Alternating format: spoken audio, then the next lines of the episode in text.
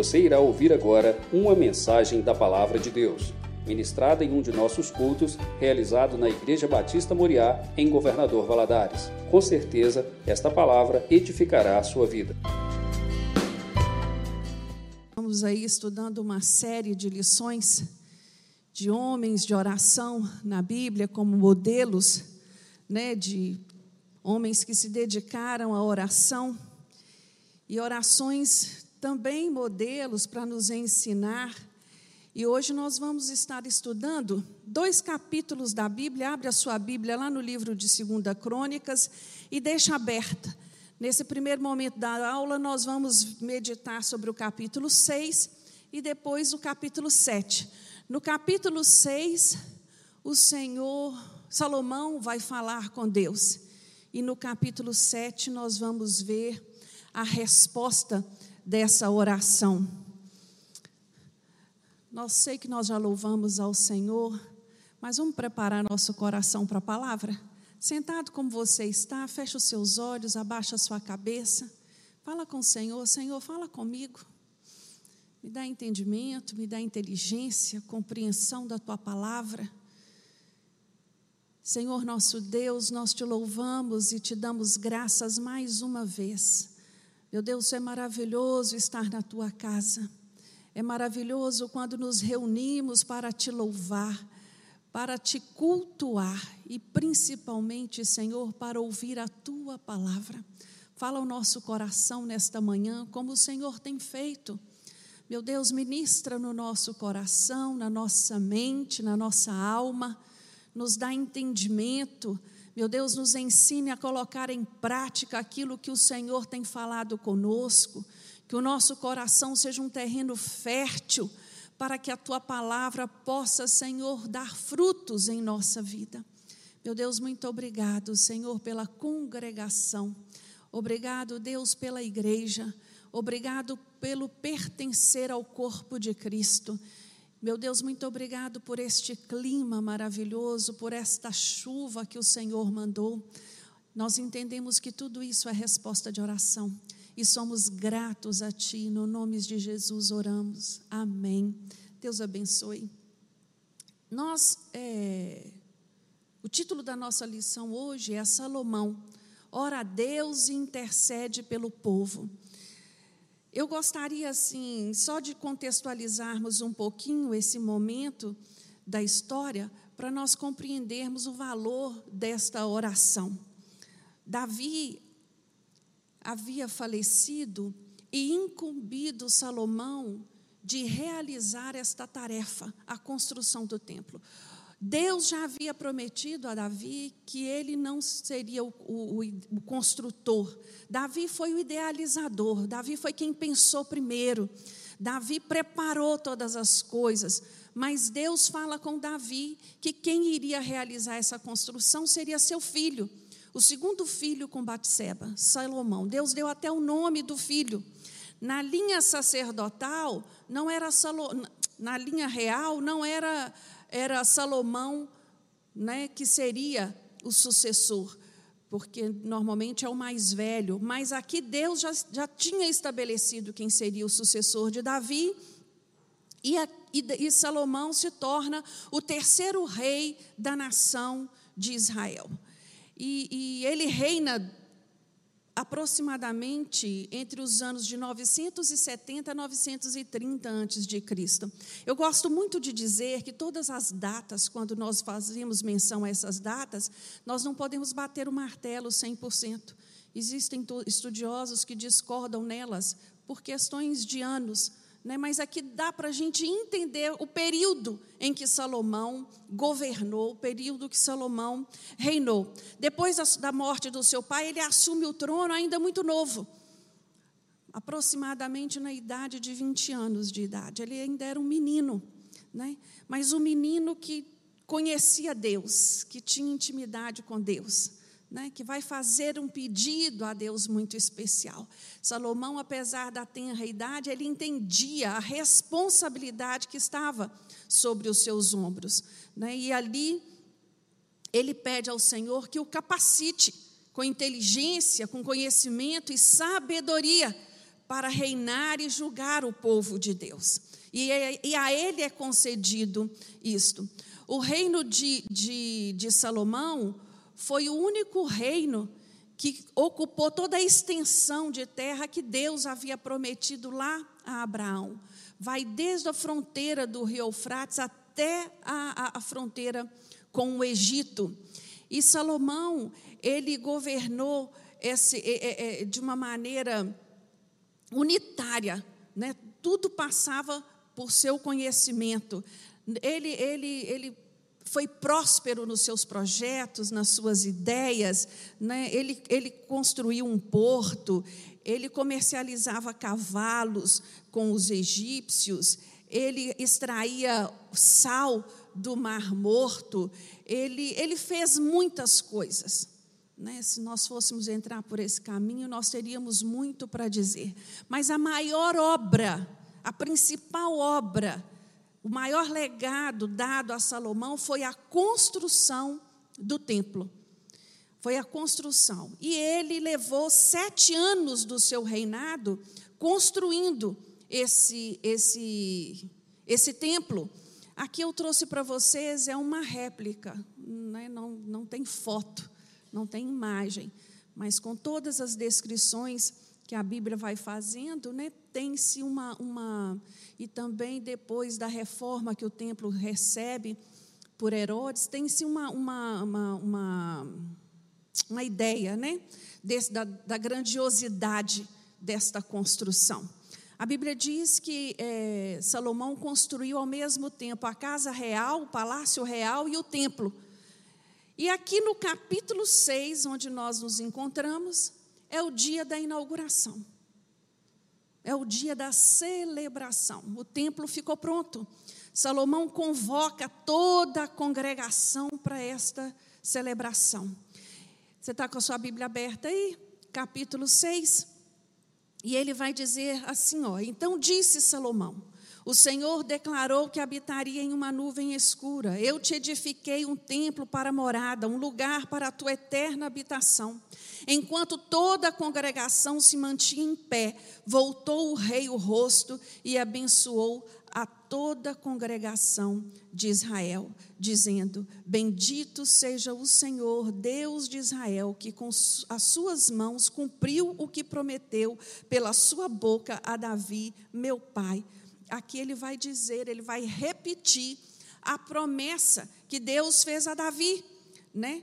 Que ele tiraria o povo do Egito, que ele escolheria uma cidade para ali e ali ser edificada, e Jerusalém foi eleito para essa edificação deste templo, né?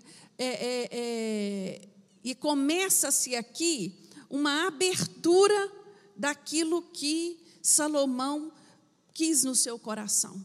Reconhecer, reconhecer o que Deus fez, reconhecer que Deus é fiel, que quando Ele promete, Ele cumpre. Ele havia feito essa promessa a seu pai, mas agora Ele cumpre essa promessa. Lá no, no, no, no, livro de 1 Crônicas, no capítulo 22, 5, nós vemos ali Davi, já no fim dos seus dias, né, dizendo a, a, a Salomão o que era para ele fazer. Quais eram as instruções? Davi não pôde construir o templo, mas ele idealizou os detalhes. Davi escolheu o lugar, Davi preparou o material, Davi recolheu o material, Davi deixou tudo pronto para que Salomão cumprisse com esta, com esta missão. Versículo 5 do capítulo 22 nos diz assim: Davi planejava e dizia: Meu filho Salomão ainda é muito jovem e sem experiência. E esta casa que ele deve construir para o Senhor deve ser magnífica em excelência, conhecida em toda a terra e repleta de esplendor à vista de todas as nações. Por esse motivo deixarei tudo preparado para a construção. E assim Davi deixou tudo planejado e preparado antes de sua morte. Esse, o propósito do templo era ter um lugar fixo um centro para adoração ao Senhor. Até então, Deus era, era adorado na tenda. A tenda que andou pelo deserto ainda estava ali presente no meio do povo. Né? E aqui Davi, ele, ele, ele estabelece, Deus coloca no seu coração esse desejo e mostra, Deus mostra a ele como seria feito, ele transfere essa função para para Salomão, e Salomão começa então assumindo o trono a estabelecer e a promover né, a execução desse projeto. E o templo assim foi idealizado, foi construído com todos os detalhes que dá até um culto, né, se nós formos falar dos detalhes da construção desse templo. E aqui nós vamos ver a oração que Salomão faz neste dia, no dia dessa inauguração. A partir do, do, do versículo 13. Acompanha comigo, por favor. Salomão tinha feito uma plataforma de bronze de cinco côvados de comprimento, cinco de largura e três de altura, e tinha posto no meio do pátio. Essa plataforma foi para que ele pudesse subir nela e todos que estavam ali pudessem ouvir e participar do que ia acontecer. Pôs-se em pé sobre ela, então se ajoelhou na presença de toda a congregação de Israel, estendeu as mãos para o céu e disse: Ó Senhor, Deus de Israel, não há Deus semelhante a ti, nem no céu nem na terra, que guardas a aliança e a beneficência aos teus servos que caminham perante ti de todo o teu seu coração. Cumpristes em favor de teu servo Davi, meu pai, o que lhe prometestes com a tua boca e dissestes, e com a tua mão o cumpristes, como se vê neste dia. Agora, Senhor, Deus de Israel, cumpre ao teu servo Davi, meu pai, o que prometestes, dizendo: Nunca te faltará homem diante de mim que se assente sobre o trono de Israel, se tão somente os teus filhos guardarem os seus caminhos para andarem na minha lei, como tu andastes diante de mim. E agora, ó Senhor Deus de Israel, confirme-se a tua palavra, que prometestes ao teu servo a Davi.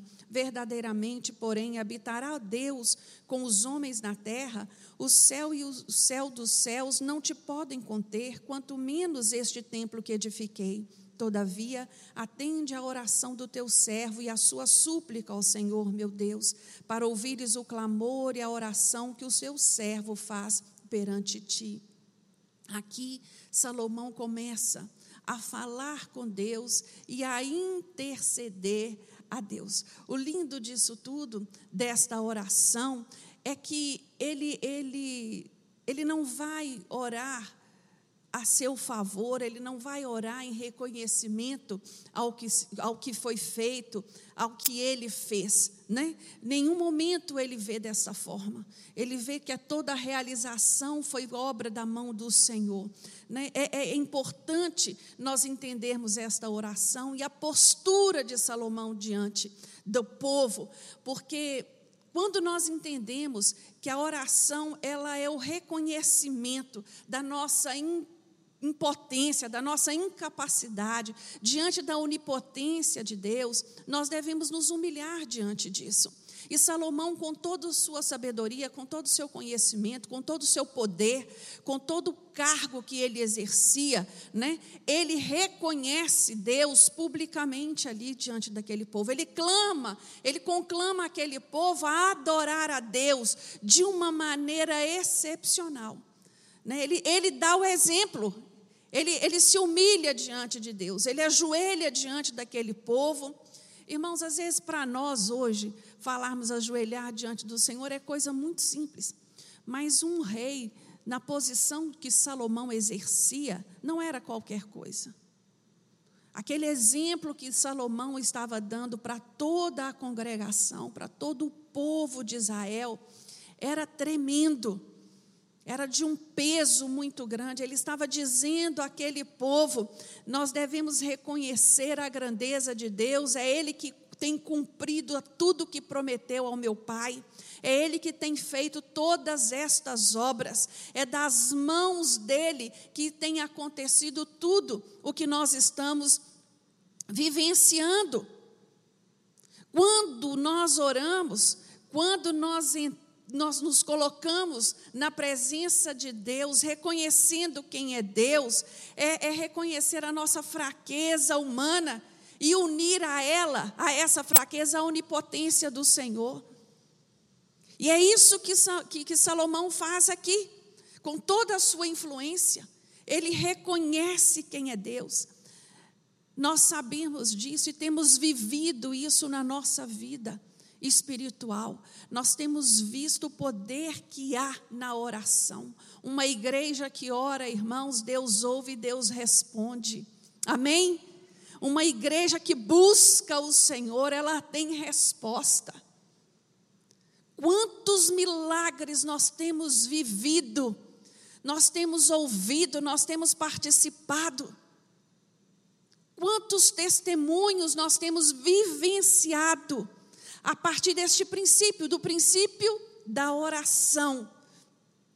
Às vezes, muitas pessoas vivem buscando conhecimento, vivem buscando conhecer a Bíblia, ler a Bíblia, ler a Bíblia várias vezes, ter esse conhecimento teológico, mas não tem vida de oração com Deus. Eu quero te dizer que uma coisa não descarta a outra. É preciso sim é preciso conhecer a Deus, mas é preciso também ter intimidade com esse Deus que você conhece. E essa intimidade ela é desenvolvida através de uma vida de oração. Todas as lições que nós temos estudado nos domingos de manhã é falando sobre oração.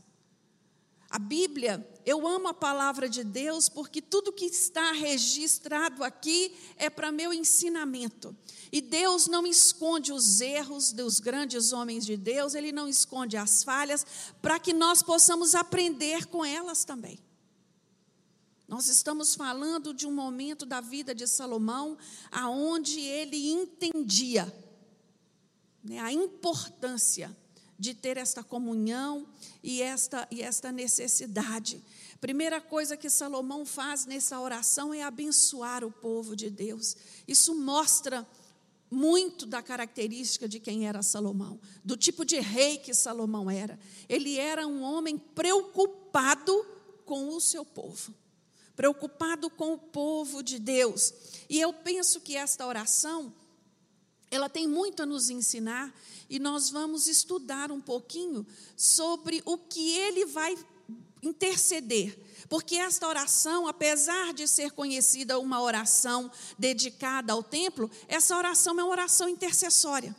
O que Salomão vai fazer aqui é interceder pela a igreja, pelo povo, pelo povo de Israel pela, pela, pela nação de Israel. E ele vai começar no versículo 16, né, fal, é, é, intercedendo pela casa real, para que nunca faltasse um herdeiro, para que nunca faltasse na linhagem de Davi alguém para ocupar o trono de Deus. Ele vai falar, ele vai orar pelo templo, para que o templo seja verdadeiramente a casa de Deus, entendendo que Deus não habita na parede. Nós sabemos disso, mas nós também entendemos o significado que tem de um templo, de uma igreja, de um lugar aonde nós vamos congregar, nos reunir e para juntos adorar a Deus. E a oração que ele faz é, é, é, é, ao templo é linda, que ele pede ao Senhor assim que toda súplica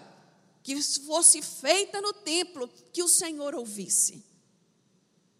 Que os olhos dele, no versículo 20, estivessem abertos dia e noite, voltados para o templo. Ele vai interceder pelo povo. Ele vai falar com o Senhor a partir do versículo é, 22. Quando alguém pecar contra o seu próximo e lhe for exigido que jure, ele vier a jurar diante do teu altar neste templo, ouve tu dos céus, age e julga teus servos, pagando ao ímpio, lançando o seu proceder sobre a sua cabeça e justificando ao justo, dando-lhe segunda a sua justiça. E ele vai intercedendo ali, ele vai falando assim: quando o povo vier é, sofrer por tribulação, quando o povo for vencido pelos seus inimigos, que o Senhor se compadeça deles, que eles é, se humilhem, que eles se reconheçam. Ele vai pedir por chuva. Olha que coisa linda no versículo 26. Quando os céus se cerrarem e não houver chuva, por terem pecado contra ti e orarem neste lugar, confessarem teu nome e se converterem dos seus pecados, quando tu os afligistes, ouve tu dos céus, perdoa o pecado de teus servos e do teu povo Israel. Ele vai intercedendo aí. Ele vai interceder pelo tempo de fome, ele vai interceder pelo tempo de praga, ele vai interceder pelos estrangeiros. Olha a preocupação de, de Salomão por aqueles que se converterem ao Senhor. A partir do versículo 32, assim também ao estrangeiro que não é do teu povo Israel, mas vier de terras remotas por amor do teu grande nome, da tua poderosa mão e do teu braço estendido, vindo ele e orando neste templo, ouve tu dos céus, do assento da tua habitação. Lá no capítulo 6 de 2 Crônicas, Salomão já estava é, é, intercedendo por nós, pelos estrangeiros que iriam ter um encontro com Deus, com Deus verdadeiro, com Deus Altíssimo. E eu amo essa oração porque ele ainda vai falar sobre o, o, o, o povo em tempo de guerra e vai falar também dos exilados. E eu queria abrir assim só um parênteses a respeito né, desse assunto dos exilados. Nós estamos vivendo uma época muito difícil na nossa história da humanidade. Né? Nós temos visto tantos povos fugindo do seu país, fugindo da sua terra natal, né? tantos povos sendo exilados, tantos povos sendo aprisionados dentro da sua própria terra. Né? É tempo, irmãos, de nós, quanto igreja, nos despertarmos a orar e a interceder por estes povos. Nestes lugares mais remotos, você pode acreditar ou não, tem ali um irmão em Cristo Jesus, sofrendo as consequências do que os governantes daquele lugar têm tomado. Né? Quando nós olhamos para a Venezuela, tão pertinho aqui de nós, né? quantos irmãos em Cristo Jesus tiveram que abandonar tudo. Né? Quando nós olhamos para trás, né, quando nós começamos a ver, desde lá da Primavera Árabe, aonde começam a exilar centenas e milhares, centenas de milhares de pessoas que tiveram que abandonar tudo. Agora, há pouco tempo, recentemente, nós vimos cenas absurdas que ferem ao nosso coração de pessoas tentando fugir do Iraque. Então, irmãos, não fique alienado, não, só no seu mundinho, não. Viu? Toma esse modelo de oração e começa a interceder. Interceda, interceda pelo seu país, interceda pelos países fronteiriços nossos, interceda pelos estrangeiros, interceda pelas missões, interceda. A oração de intercessão, ela tem muito poder muito. Às vezes oramos só pelas nossas petições. Aqui você não vê Salomão pedindo nada. Você não vê Salomão falando uma palavra. Deus, o Senhor me ajudou até aqui. Eu construí o templo, né? Eu construí a casa real. Agora me ajuda a construir isso, me ajuda a fazer aquilo, me ajuda a ser famoso, me ajuda a ter meu nome reconhecido. Não. Nada estabelece nada, nada, nada. Salomão reinou por 40 anos, a Bíblia nos diz assim. Por 40 anos. E aqui, no capítulo 6, você vê a preocupação deste homem onde ela estava.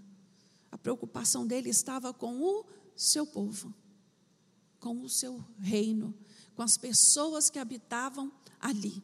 E ali, e, e, essa oração, ela é de um poder tão grande que quando você começa o capítulo 7, a palavra de Deus nos diz assim no versículo 1: Quando Salomão acabou de orar, desceu fogo do céu e consumiu o holocausto e os sacrifícios, e a glória do Senhor encheu o templo.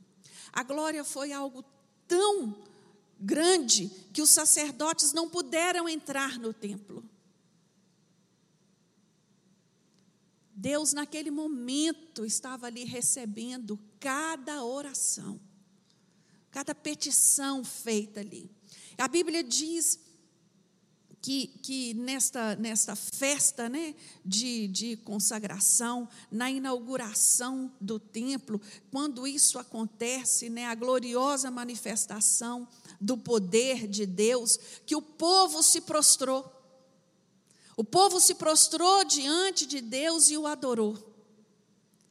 Não havia dúvidas ali do que o Senhor havia recebido né, aquela construção que o Senhor havia recebido aquela oração, que o Senhor havia recebido cada petição feita ali. E, e, e no, no versículo 14 do capítulo 17, Deus, naquele momento, está falando a todo o povo, respondendo à oração de, de Salomão, né, na inauguração. A partir do versículo 12, Deus vai aparecer a Salomão, vai falar particularmente com Salomão. Ali houve um período de sete dias de festa. Se você ler os versículos em diante, você vai ver a celebração como foi. No versículo 5 diz assim: Olha, o rei Salomão ofereceu em sacrifício 22 mil bois e 120 mil ovelhas em sacrifício ao Senhor, pela festa, né? na festa que foi feita ali. Então, durante sete dias comemoraram. Quando foi no versículo 12, a palavra de Deus nos diz assim: O Senhor lhe apareceu de noite e lhe disse: Apareceu a Salomão, ouvi a, a tua oração e escolhi para mim este lugar, para templo de sacrifício quando eu fechar os céus para que não chova, ou ordenar os gafanhotos que consumam a terra, ou enviar a peste entre o meu povo, se o meu povo que se chama pelo meu nome se humilhar e orar e buscar a minha face e se converter dos meus dos seus maus caminhos, então eu ouvirei dos céus, perdoarei os seus pecados e sararei a sua terra. Ah, irmãos, nós vemos aqui nesse texto duas coisas que nós sabemos, não sabemos? Que Deus ouve e que Deus responde oração. Deus ouve e responde oração. Ele atende o clamor do seu povo, ele perdoa aquele que se humilha e ele sara aquele que busca. Esta é a principal verdade né, deste texto. E eu gostaria muito de, de, de meditar com você no versículo 14, porque esse versículo ele traz para nós ensinamentos muito profundos, ensinamentos que nós não podemos passar desapercebidos por ele, porque são lições para a nossa vida e para a nossa caminhada. E quando você para para pensar que Salomão foi o homem mais sábio que houve na terra, que Salomão não houve antes dele, a Bíblia diz que nem depois. Esse modelo de oração que Salomão faz, ela tem que nortear né, a nossa vida de oração. E quando nós vemos a resposta de Deus, a resposta que o Senhor vai dar a este homem, nós temos que parar para pensar né, nos princípios que Deus estabeleceu aqui. Né? A palavra de Deus nos diz: se a, a, a, se o meu povo, que se chama pelo meu nome, meus irmãos, quem nós somos? Povo de Deus. Nós somos o povo de Deus. Então eu quero meditar primeiro a respeito deste, deste, desta identificação. Né? O, o texto começa dizendo: se o meu povo, nós somos povo de Deus. Sim ou não? Sim. Apesar de, apesar das crises, apesar dos nossos deslizes, apesar dos nossos avanços e apesar dos nossos recuos, apesar dos nossos fracassos, apesar de às vezes entristecermos ao Senhor, nós deixamos de ser o povo de Deus? Não. Nós somos o povo de Deus. E quando você medita nisso, você pensa: que amor é esse? Que amor divino, que amor glorioso, que amor eterno, que amor perseverante, que não abre mão de mim e de você. Ele não desiste. Que amor sacrificial é esse? E ele ainda vai dizer, né? Se o meu povo, que se chama pelo meu nome,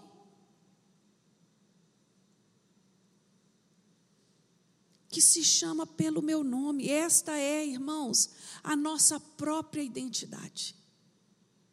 Esta é a identidade do cristão. Povo de Deus, que se chama pelo nome dEle. E é um povo que entende que na hora da dificuldade, na hora que ele busca, na hora que ele clama, na hora que ele se humilha diante do Senhor, o Senhor ouve e o Senhor responde. Eu olho, eu olho para esse texto e deixa, Deus deixa muito claro para mim, e eu espero que fique claro para você também nesta manhã, você que está aqui no templo, você que está nos assistindo, que a maior necessidade que, que nós temos não é da bênção, não é do, do que Deus pode fazer por nós, mas é da presença dEle. A maior necessidade que a igreja tem não é das coisas, mas é da presença de Deus. Só para você ter um exemplo, quem nos ensina o valor desta presença tremenda é Moisés. No capítulo 33 de Êxodo, acontece ali algo muito triste. Deus entristeceu com o povo. Deus entristeceu com a dureza do coração do povo. E Deus vai dizer a, a, a, Moisés: Eu não vou continuar com o povo. Eu não vou estar mais na presença, habitar no meio de vocês. Vou mandar um anjo, vocês vão conquistar a terra, vão, vocês vão vencer o que tem que vencer, eu vou mandar um anjo ir à frente de vocês, mas eu não vou mais, porque do jeito que as coisas. Oh, gente, eu estou parafraseando aqui. Do jeito que as coisas vão, não vai sobrar um. E aí Moisés se humilha diante de Deus e fala com o Senhor. Um anjo é bom, um anjo é bom, mas nada se compara com a sua presença. Se o Senhor não for, não me faça sair de onde eu estou. Se o Senhor não estiver comigo, se o Senhor não estiver no nosso meio, não nos faz mover daqui.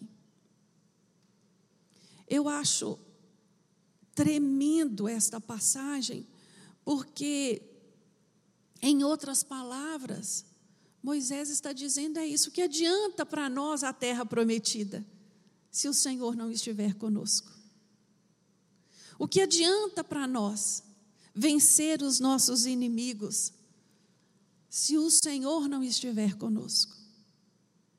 O que adianta para nós, irmãos, termos uma família se o Senhor não for o centro dela? O que adianta? O que adianta para nós idealizarmos tantas coisas se o Senhor não for o centro da nossa vida. Não há, não há razão, não há motivo de ser. É isso que, que, que a palavra de Deus está nos ensinando aqui e o Senhor mostrando a nós, o próprio Deus. Ele está nos, mostrando o que é necessário fazer. Primeira lição desse texto que eu aprendo é isso: nós não podemos esquecer nunca quem nós somos.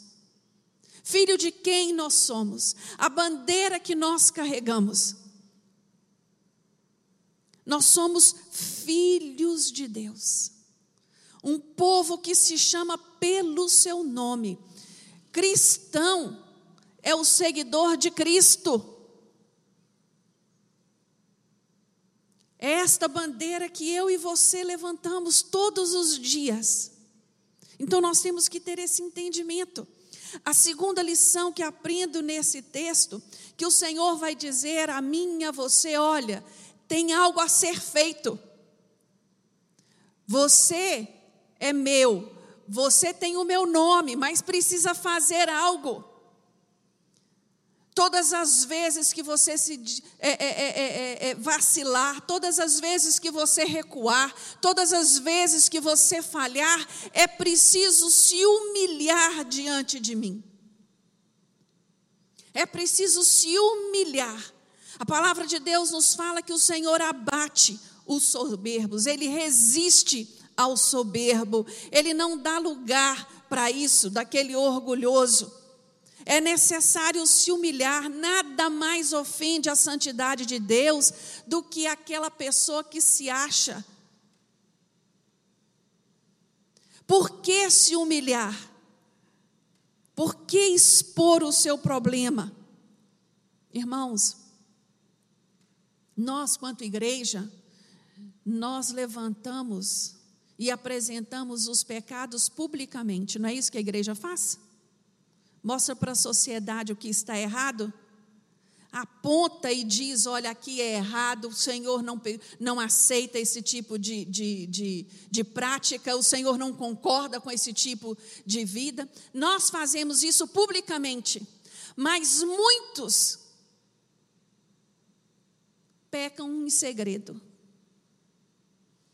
E todas as vezes que um crente peca, que um crente cai, o estrago é muito grande.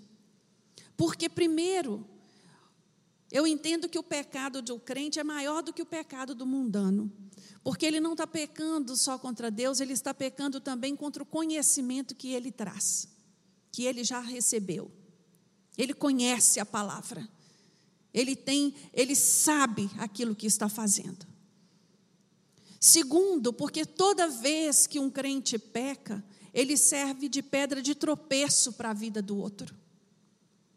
Você sabe o que é pedra de tropeço? Pedra de tropeço é aquela pedra que me impede de caminhar.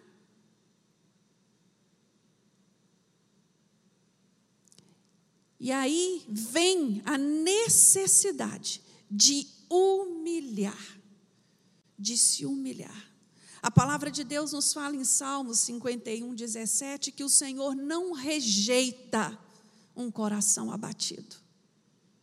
Um coração abatido é esse coração, irmãos, que se humilha diante do Senhor, que reconhece: Senhor, errei, pequei, pequei contra ti, pequei contra meu pai, pequei contra minha família, eu pequei, eu errei mas eu sei que tu és poderoso para escrever uma nova história na minha vida. E como ele tem feito na vida de, de milhares, de milhares.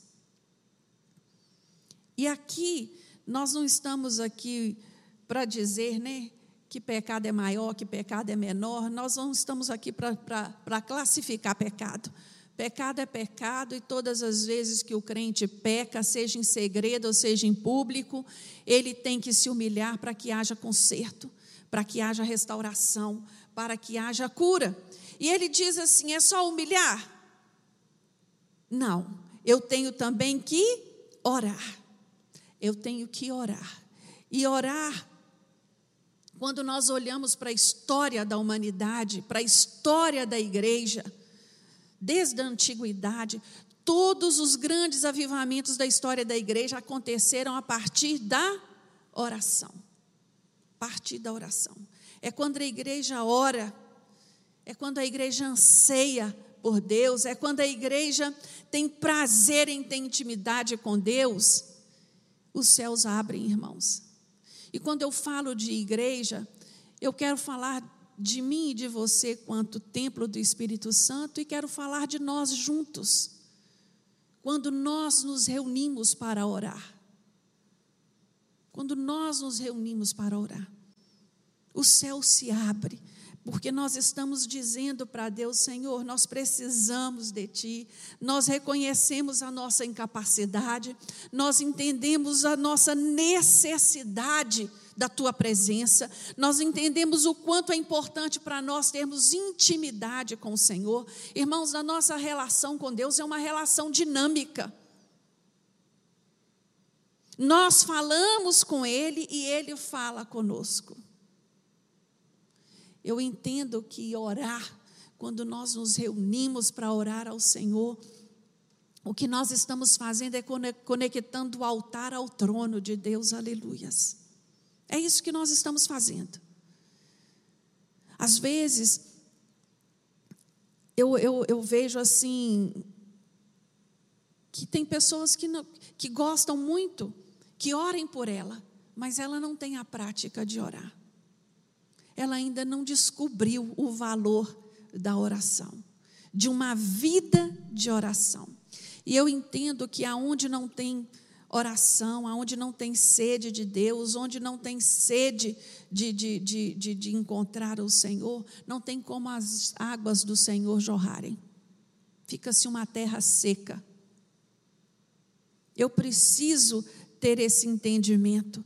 Né? E aqui ele vai dizer por terceiro, além de se humilhar e além de orar, buscando a face do Senhor, é preciso o quê? Converter dos maus caminhos.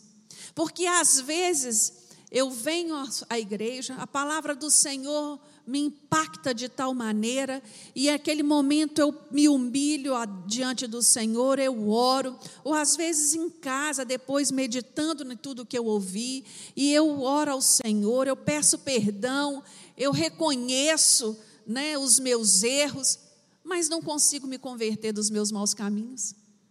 Amanhã, olha eu fazendo a mesma coisa, olha eu falando do mesmo jeito, olha eu agindo da mesma forma. Para se converter dos maus caminhos, meus irmãos, é preciso ter coragem. É preciso ter coragem. Abandonar os maus caminhos, é preciso ter coragem. Aqui eu fico olhando assim, pensando nesse texto, me veio à memória a passagem de 1 Coríntios 11, 28, quando Paulo vai dizer: Cada um examine a si mesmo. Nesta manhã é tempo de eu olhar para mim, perguntar a Deus: Senhor, tem alguma coisa que tem impedido a minha oração de chegar a Ti? O que, que eu tenho feito que eu não deveria fazer? O que, que eu tenho falado que eu não deveria dizer? O que, que eu tenho pensado? O que, que eu tenho desejado que eu não deveria desejar? Que tem afetado a santidade de Deus na minha vida. Esta, este, este autoexame nós devemos fazer constantemente. Constantemente nós devemos tirar tempo com Deus. Às vezes eu oro muito nesse sentido, vou, vou, vou compartilhar da minha vida. Eu peço ao Espírito Santo de Deus, me traz a memória, Senhor. Se eu fiz alguma coisa que eu fiz que desagradou o meu irmão, que desagradou minha família, me ajuda, me ajuda a mudar. Ajuda, me ajuda a mudar as minhas palavras. Não me deixe entristecer o outro pelas minhas ações. Me faz enxergar aquilo que eu não estou enxergando. Irmãos, é o Espírito Santo de Deus que nos capacita, que nos ajuda. Quando eu entendo esta necessidade para a minha vida, quando eu entendo que eu preciso ter coragem para converter mesmo dos meus maus caminhos, o Senhor vem e sara. O Senhor vem e cura.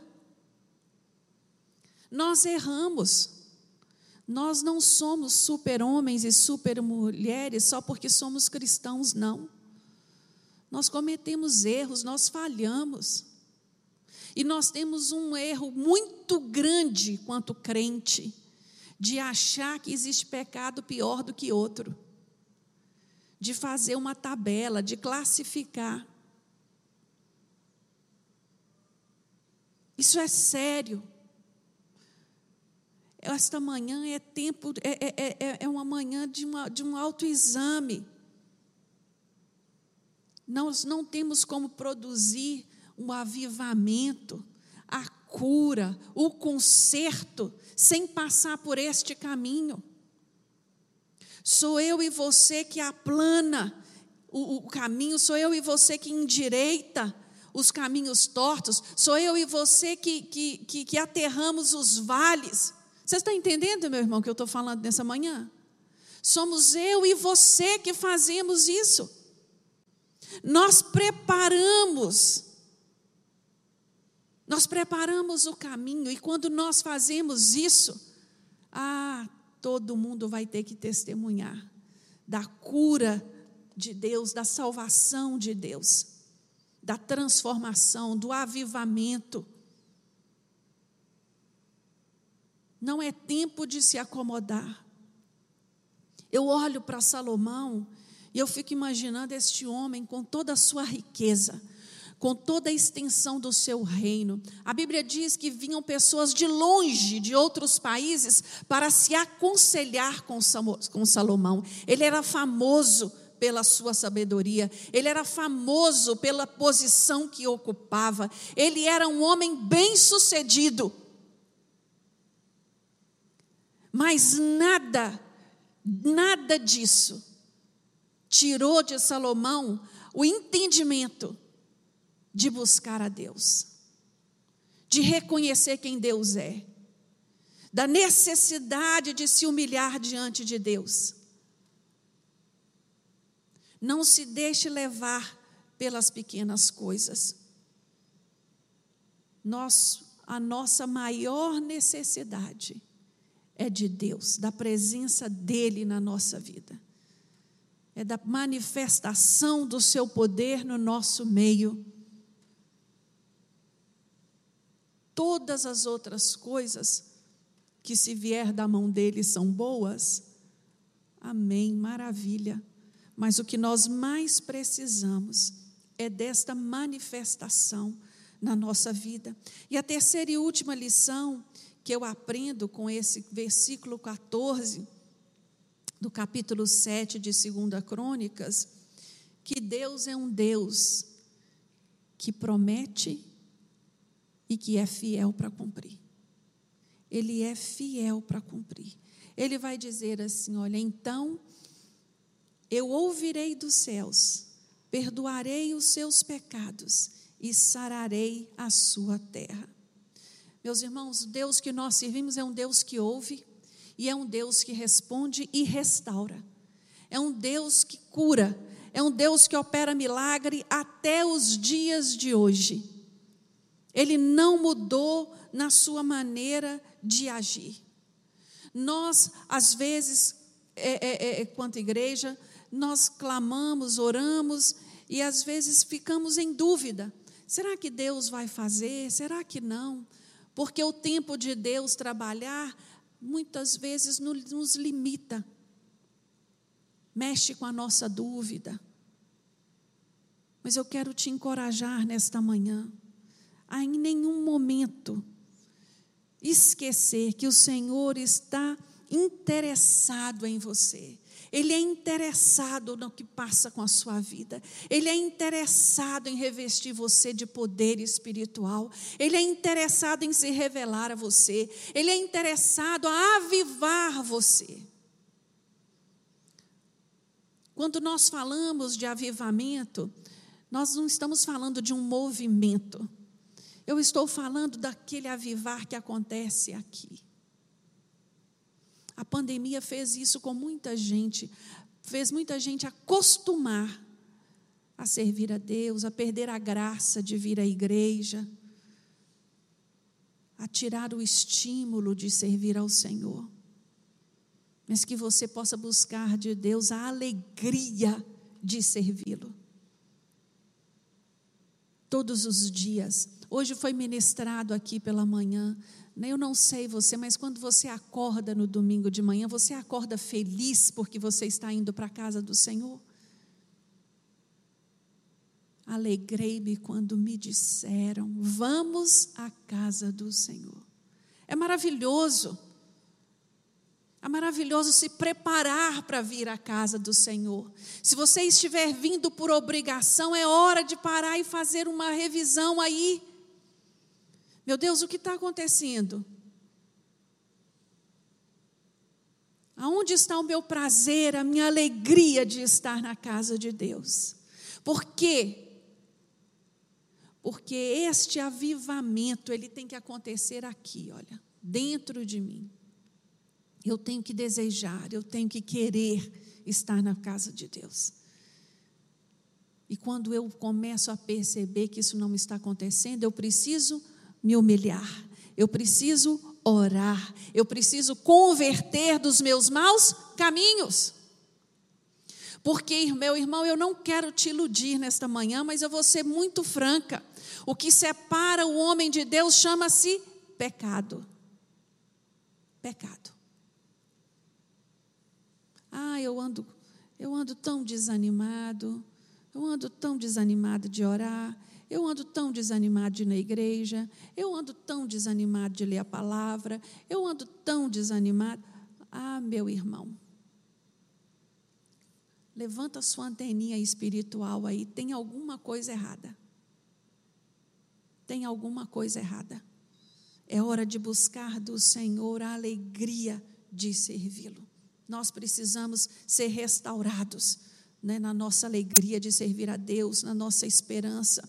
Nós precisamos todos os dias do sopro divino sobre a nossa vida. Nós precisamos das águas que caem do céu, trazendo restauração para a nossa vida. Isso é diário. Nós precisamos de cura. Nós precisamos da nossa família curada, da nossa nação curada. Como eu vou lembrar de interceder pela minha nação, pelo meu povo, pelos estrangeiros, por aqueles que estão é, exilados, se eu não estou tendo nem disposição de orar por mim? Eu preciso ser restaurado, eu preciso ser curado, e eu acredito que hoje de manhã é isso que o Senhor quer fazer conosco. Ele quer nos curar. E Ele está dizendo a mim e você, a mim e a você, se você se voltar para mim, se você se voltar para mim, você será restaurado. Você será restaurado. Eu gosto, eu quero concluir essa palavra dizendo que é maravilhoso saber que nós servimos a um Deus que ouve e responde à nossa oração. É maravilhoso ter esperança e aguardar a resposta do Senhor para a nossa vida. Isso não não tem assim sombra de dúvidas, né? A palavra dele nos desperta para isso a todo tempo. É maravilhoso interceder pelo outro interceder pela igreja de Cristo, interceder pela família, interceder pelos governantes. Mas é preciso esperar, é, é lembrar que há uma ordem aí a ser cumprida. Há uma ordem aí a ser seguida. Eu vou orar, eu vou me humilhar, eu vou orar e eu vou me converter dos meus maus caminhos. E eu quero te dizer nesta manhã que maus caminhos não é só um vício. Maus caminhos podem estar até na minha maneira de falar, minha postura. Existem pessoas que vêm para a igreja parecendo que estão indo para qualquer lugar. Ele não se prepara para vir à igreja do Senhor. Ele não tem cuidado. Não estou falando de roupa, não, viu, irmãos? Tem pessoas que têm um falar felino, que quando abre a boca, não tem uma palavra que edifica. Os comentários são para ferir. E ele faz com tanta naturalidade que ele nem percebe.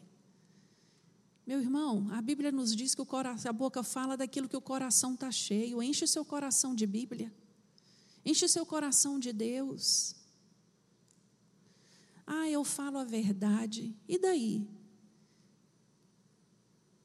Uma verdade dita de qualquer forma fere mais do que qualquer outra coisa. Toda verdade tem que ser dita com amor, com cuidado, na hora certa. Ah, eu sou desse jeito, eu odeio ouvir essa expressão. Nós cristãos, nós estamos aqui para sermos do jeito de Cristo, nosso maior modelo. Não pense você que ele morreu na cruz para você continuar sendo do mesmo jeito que é.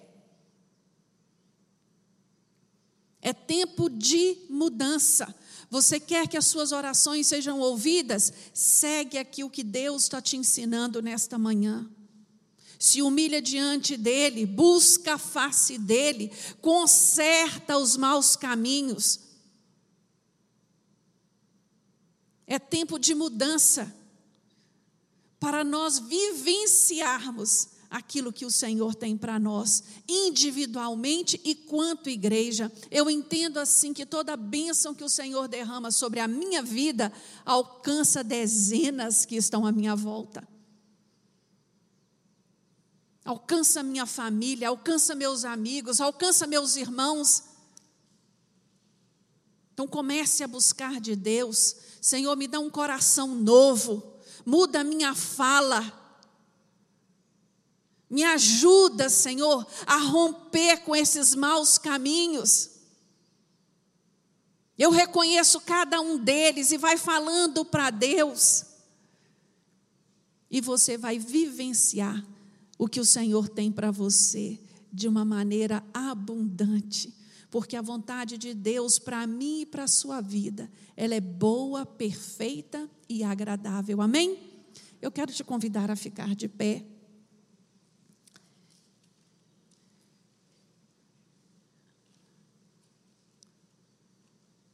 Irmãos, todas as vezes que a palavra de Deus é pregada, Seja na EBD, seja na quarta-feira, seja no culto à noite, todas as vezes. É necessário que eu e você meditemos nela, porque Deus, Ele tem um plano maior para a minha vida e para a sua vida, e Ele é através da Sua palavra que Ele quer nos fazer pessoas melhores. Ele quer nos usar com poder e graça. Ele quer que nós sejamos luzeiro na terra, sal na terra, mas para isso é preciso ser tratado. O sal, quando ele é extraído do mar, ele é diretamente levado para a panela? Não. Ele é purificado, todas as suas impurezas são tiradas ele é tratado até chegar à nossa mesa. Nós, para sermos sal da terra, nós precisamos ser tratados, nós precisamos deixar o Senhor nos tratar. Então, que esta manhã, meu irmão, você fale com o Senhor. Senhor, me ajuda. Eu reconheço o que eu tenho feito até aqui. Eu reconheço as minhas palavras. Eu reconheço o meu caminhar. Eu reconheço as minhas atitudes. E a tua palavra nos diz que o Senhor é poderoso para perdoar, que o Senhor é poderoso para transformar. Que o Senhor me capacite a caminhar em caminhos novos. Que eu deixe de andar como menino e falar como menino. É tempo de maturidade maturidade espiritual, maturidade cristã. É tempo de posicionamento. Senhor meu Deus, estamos aqui reunidos na tua presença, Senhor, com nosso coração grato, porque entendemos que o Senhor marcou um encontro aqui conosco. E nós te louvamos, meu Deus, pela palavra do Senhor. Ó Espírito Santo de Deus, aquele que nos ajuda, aquele que nos capacita.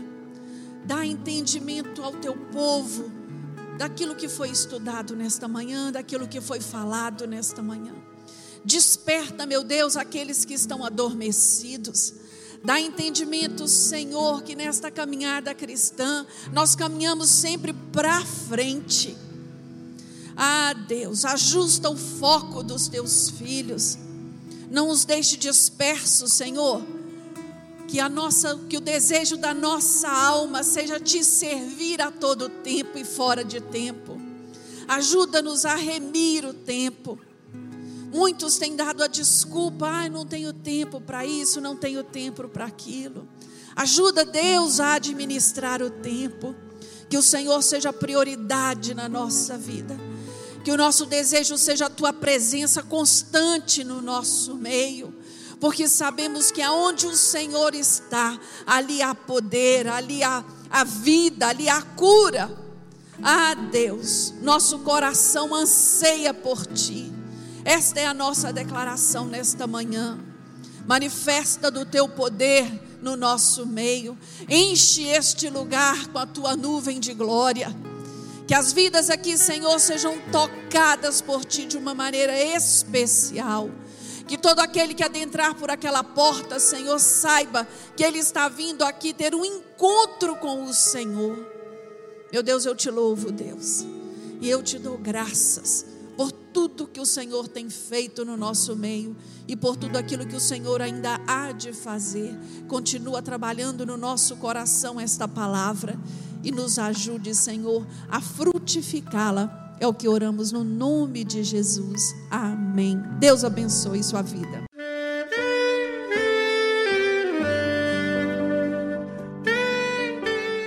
Querido amigo, Deus se interessa por você. Ele conhece as circunstâncias atuais da sua vida. Não hesite em buscá-lo. Em Jeremias 33, versículo 3, ele nos diz: Clama a mim e responder-te-ei, e anunciar-te-ei coisas grandes e ocultas que não sabes. Esperamos que a mensagem ouvida tenha falado ao seu coração e que você e sua família sejam abençoados pelo Senhor Jesus.